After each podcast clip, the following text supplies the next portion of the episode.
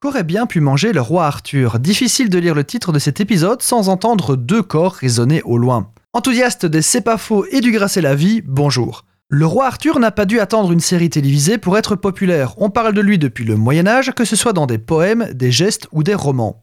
En même temps, c'est vrai que sa légende a de quoi séduire château, princesse, artefacts religieux et j'en passe. Mais il s'agit bien d'une légende, et je laisse aux historiens le soin d'authentifier tout ça.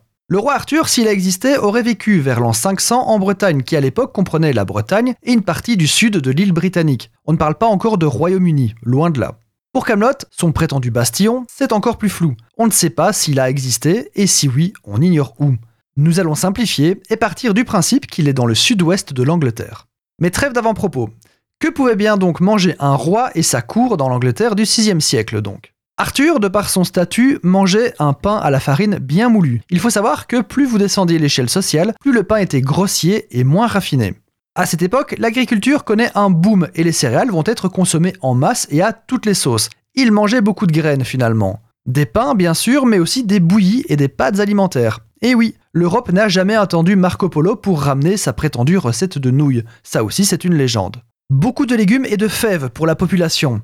Le roi Arthur, lui, avait aussi accès à la viande plus facilement, qu'elle soit d'élevage ou le produit de la chasse. Des gibiers de toutes sortes, des charcuteries, des volailles et du porc. Le bœuf, quant à lui, était beaucoup plus rare, car beaucoup plus cher et surtout trop utile dans les champs. Personne ne veut manger son tracteur. Des fromages de toutes sortes, du poisson, bien sûr, de mer ou de rivière, et des fruits, frais de saison ou en compote et en confiture pour l'hiver. Beaucoup de méthodes de conservation d'ailleurs sont déjà connues, notamment le fumage, la salaison ou les pâtés.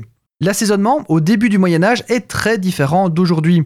Oubliez le sel, souvent trop cher. On assaisonnait au poivre noir, safran, gingembre, miel, vinaigre ou au verjus, un jus de raisin non mûri et donc acide, qui donnait un petit peu l'effet d'un jus de citron actuel. On s'imagine souvent que si nous avions la visite d'une personne vivant au Moyen Âge, elle serait stupéfaite par notre technologie numérique, alors qu'en réalité elle serait surtout ébahie devant le rayon épices de votre supermarché local. Parce que ça coûte bonbon les épices et tout le monde ne pouvait pas se le permettre. Enfin, pour boire, le roi Arthur pouvait boire du vin, de la bière, de l'hypocrase, de l'hydromel et d'autres alcools. On ne connaissait pas encore le café ou le thé à cet endroit du monde. Pour les douceurs, les crêpes, les beignets ou encore la pâte d'amande, comme dans la série. Néanmoins, il s'agit plus d'une collation. À l'époque, un dessert classique était du vin chaud accompagné de fromage, dont il ne faut pas changer l'assiette.